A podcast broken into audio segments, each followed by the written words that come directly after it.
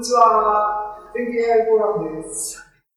皆さんこんばんは。今日は2020年8月26日、全経 AI フォーラム、ズームライブです。で、古川さん、そろそろ始めていただきたいなと思いますが、よろしいでしょうか？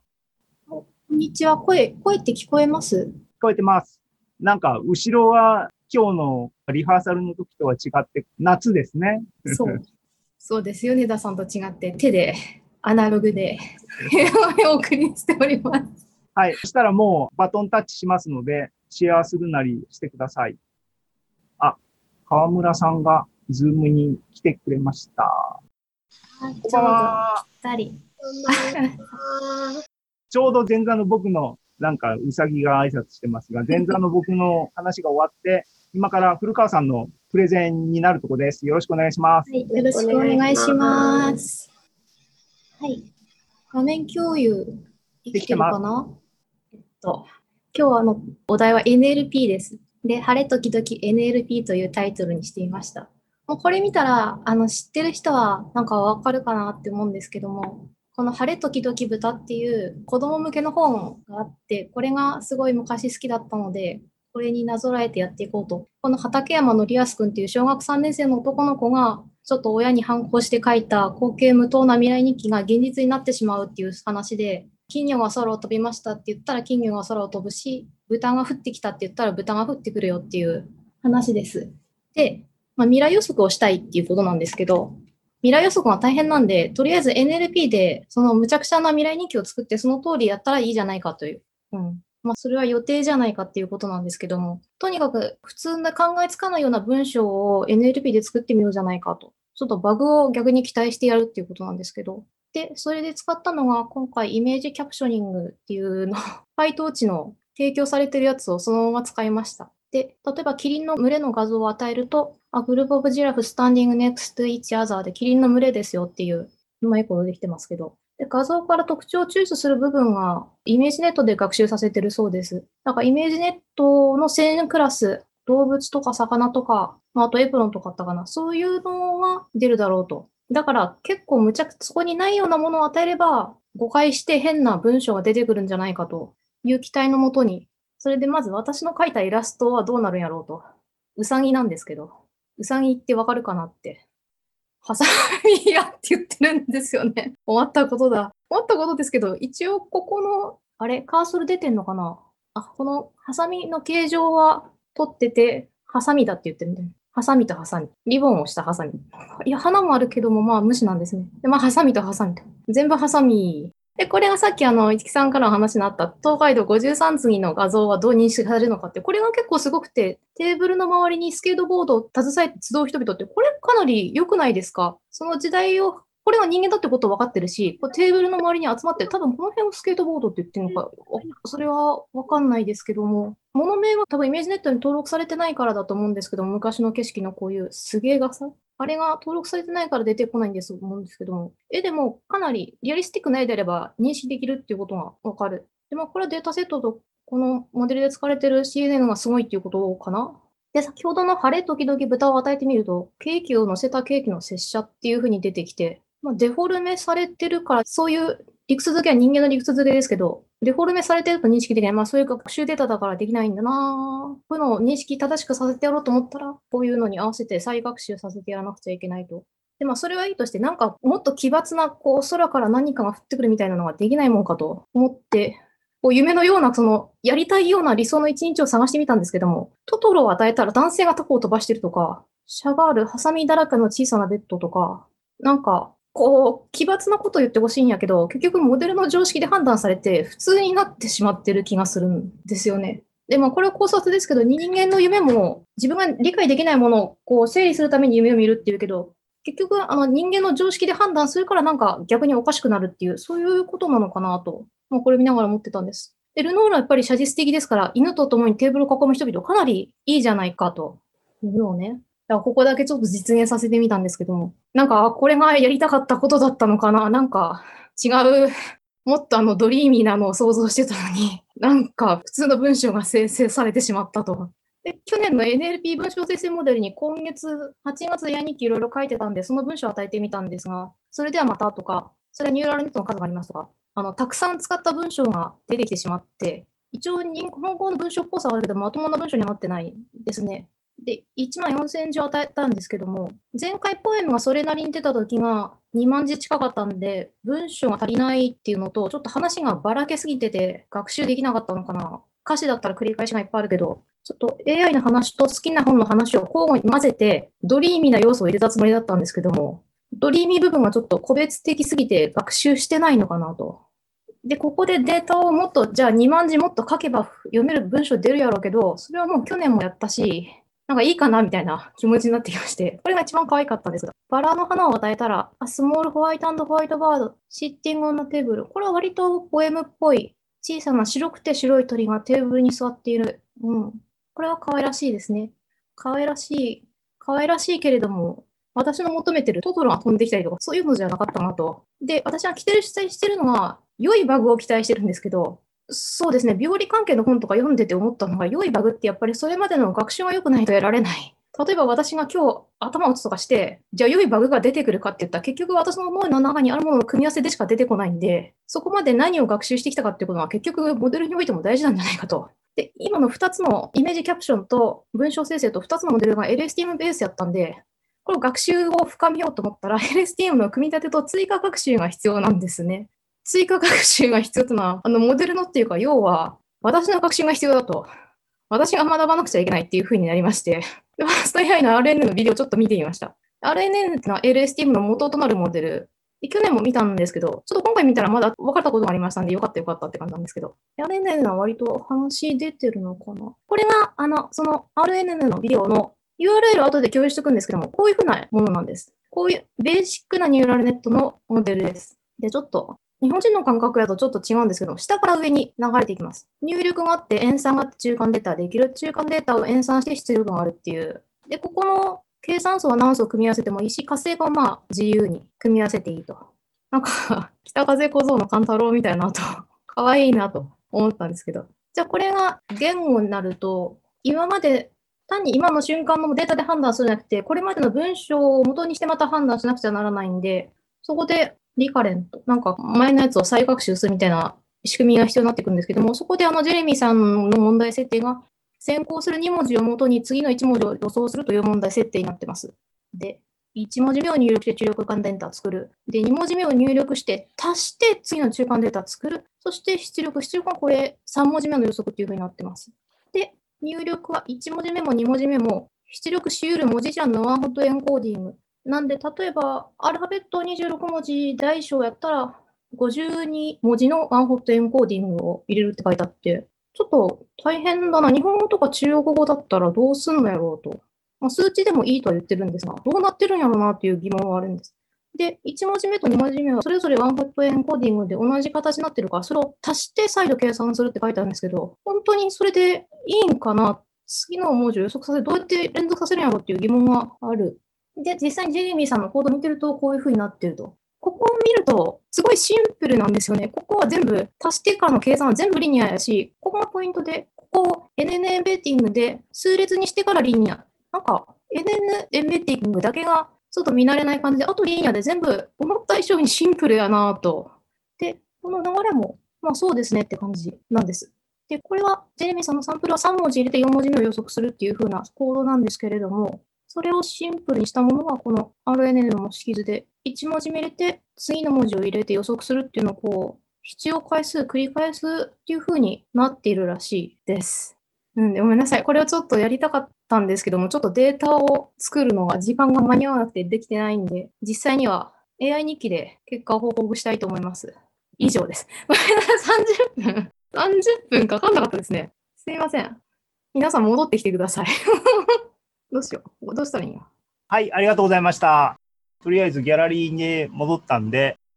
はい、可愛らしい絵で、なかなか見てて楽しかったですけども、ありがとうございました。質問とかで、あんまり技術的になってもあれなんですけども、とりあえずちょっとコメントだけしときますね、僕は思ったのはね。リニアだけみたいに言ってたら、なんかもちろん分かって言ってると思いますけども、本質的には間に activation とか入ってて、非線形なプロセスが間に入っているから、非自明なこととしての学習みたいなのになりますよっていう話ですね。あと、52文字の one-hot encoding がどうのこうのっていうコメントですけども、英語の場合は単語ベース、あ、もちろん NLP は大雑把に言うと2つのアプローチがあって、文字ベースでシステムを組みましょうっていうものと、単語ベースですね、ワードベースで生成していくようにシステムを組みましょうっていうアプローチがあって、今回のやつは文字ベース、だからアルファベットの ABCD ベースになってますねっていうことで、それを日本語でやろうって思ったらどうするんだろうっていうのが多分古川さんが思ってたことかなと思いますが、そうするとですね、多分ユニコードでね、全部あるものを出してみたいなことがキャラクターベースの日本語のっていうことになると思いますね。その時にバリエーションがたくさんあるんで網羅することは多分できないので、うん今ターゲットにしている文章に含まれるキャラクターの範囲内でやりましょうとか、そういうアプローチにならざるを得ないと思いますね。多分意味的には単語ベースっていうものをやった方がもしかしたらいいのかもしれないっていうような感じですけどもね。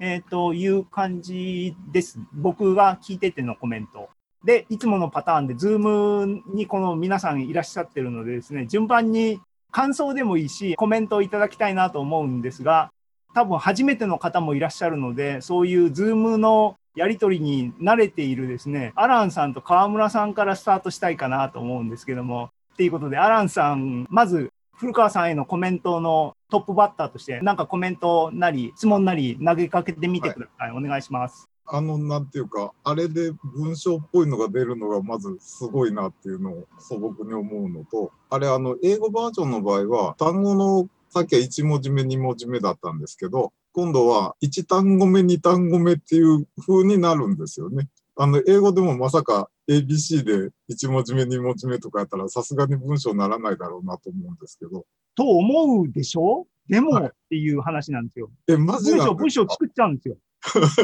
きちんと単語がアルファベットベースで生成されて並んで、はい、しかも単語と単語の間にスペースがきちんと入って、そうやって構成されたセンテンスの最後にはピリオドがついて、とかっていうのまで文字ベースで再現できるんですよ。だから結構、ね、そうなんですか。AI、AI っていうか、ディープラーニングのモデルはすごいって僕が答えちゃいけないんだね。古川さんお願いします。それはちょっと予想外でした。びっくりでした。はい。古川さんはなんか返事はないんですか？ごめんね、僕が言っちゃって。そうそうそう。えっと、ジェレミーさんは単語ベースも一応紹介してたんですよ。ちょっと私は今回は文字ベースだけやったんですけども。文字ベースで、なんか長い文章を壊してあげると、ちゃんとそれっぽい文章を書くようになると。そうです、そうです。さっき出てた、良い夜をお過ごしくださいとか、そういうのは、あの、1文字ずつのベースで出てる。うん、あれが出るのがすごいなと思ってて、はい。結構だから、あれを見ると威力を感じますよね。単語のくくりも学習してるってことなのかな？そう。だから文法とか何も教えないのに、サンプルだけ、あ、僕はまた解説してるね。サンプルだけで、あの、グラマーを AI がマスターするんだっていうのは、ビデオでジェレミーも、わあ、すごいっては言ってたように思いますけどもね。はい。はい。ありがとうございました。ということで、河村さんもね、第1回のズームライブの時に多分無理やり参加していただいて、なんかエンジニアばっかりっていうかね、研究者とエンジニアに囲まれて、でも、なんか面白い、僕たちの発想しないコメントいただいて、あの時は大変ありがとうございました。ということで、なんかコメントがあれば、古川さんの方にお願いします、はい、ありがとうございます。すみません。米田社長、ご無沙汰しております。北陸銀座ネット河村です。失礼いたしました。はい。古川さんの AI 日記も面白いなと思って、時々拝見してたんですけれども、なんか、私の知っている彼女は本当に AI を何も知らないところからだったので、すっごい自分で何かを試してみて、あ、こうなんだ、こういうことなんだっていうふうに、一つ一つやりながら検証をしていらっしゃる姿にとっても感動しました。私が個人的に面白かったのは、うさぎじゃなくてハサミねっていうところが一番つもりましたけれども、確かに、あ、そういう形で説明してもらうと、私もやれそうだなっていう、やれないんですけど、実際は。ただなんかそういう気持ちにさせてもらいました。ありがとうございました。はい。古川さんは、のレスポンスはないんですか？頑張ってます。はい。頑張ってますとしか、ね、申し上げようが。いや、あのー、1年ちょいですからね。いや、すごい頑張ったなと、本当に思いますね。この調子で2年3年と積み上がったら本当にすごいことになるなと思ってます。よろしく、これからも頑張ってください。で、じゃあ次にっていうことで、米田さんに振りたいなと思うんですけども、古川さんのプレゼンに対してどういう角度から切り込んでもいいんで、なんかコメントがあればよろしくお願いします。はい。ちょっとブランクが8ヶ月ほどあって、ついていくのがやっとやっとっていうか、まあすごいなと思って聞いておりました。絵からキャプションっていうか文字、文章を起こすってことをやられたんですよね。CNN で絵を分析して、そこから RNN で文字を起こしていくっていう、そういう手法なんそうです。そうなんですね。はいすごい、すごいですね。あの、以前、勉強会っていうか、えーやった時に文字起こしをやった覚えがあるんですけども、なんかあまりちゃんとした文章が出せなかったという印象があったんですけども、今回発表されたのは、ちゃんと言葉に、アランさんもおっしゃってましたけども、なってて、すごいなと思いました。えっ、と、一つコメントしておくと、イメージキャプショニングの方は、英語限定で、しかもあの学習済みデータで、PyTorch の方に多分もう実装があってデータもあるものを使ってみましたっていう話で、で、日本語で文章生成をさせましたっていうのが間に挟まってましたが、あれは古川さんが自分のコードで、えー自分のデータセットで学習した結果かな。文字ベースな。ってんで、だから、イメージキャプショニングも日本語で、じゃあやってみようって言ってどれぐらいできるのかっていうのを僕はそういう方向で調べてないんで知識ないですけども、あんまないように思いますね。だから、うん。米田さん多分日本語を生成しようっていうふうに思われてやってたのかなと思いますけども、うん。ね、英語と日本語って結構、やっぱりね、文字の数も全然レベルが違う世界だから、アルファベットは26文字なので、うん大文字小文字区別してもそれの場合に過ぎない範囲の組み合わせっていう、だから、プログラム的にはそのチョイスをどういうふうに合わせるかっていう話になってるのに、日本語だったらひらがなだけでも50音あって、で、もちろん漢字が僕たちは欲しいし、みたいな風になると、状況が全然違ってくるんですよね。そんな感じです。はい、ありがとうございました。えっ、と、え、古川さんはなんかリプライはありますか？僕は、僕はなんかイメージいい分かっちゃうかな。イ image captioning は多分単語ベースのような気がするんです。単語の乱れが全然ないから。うん。だから登録してある単語は出るし、してない単語は出ないし、もちろんですけど。なんかあれはほぼ、ちょっと中身見てないけど、 ImageNet でなんかそれっぽい中に入ってるキリンならキリン、猫なら猫っていう単語を出してきて、それをうまいこと文章にしてるっていうことなのかなというふうに思う。なんか文法の乱れもないですし、なんかちょっと中身をちゃんと見ないとダメなんですけども、一文字ずつ次の予測して、次の予測して出してるのとはちょっと違うみたいな気がするんだけど、ちょっとわからないですね。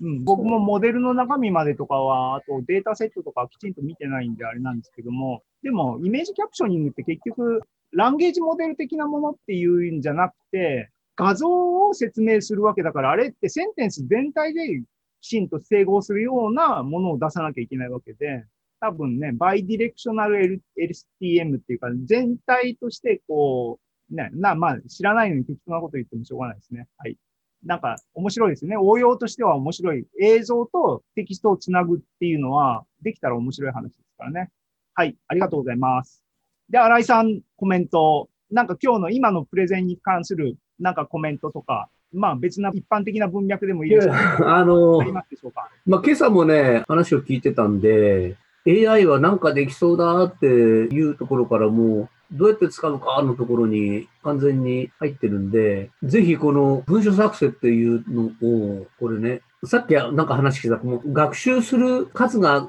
少なかったせいかうまくいかなかったとか言ってるけど、それが原因だと思うなら、それこそね、十分な数をね、力技でこう読んでやってみるとか、自分で、いつまでもあれだよね、あの、AI 日記でなんか書いてたけど、あれをネタに生成しようとか言って、自分で一生懸命作文し、ポエムじゃないけど、書いてたんだなと僕は想像してたんですけども、あれの活用は今回なんか発表の中に組み込まれてたんですか？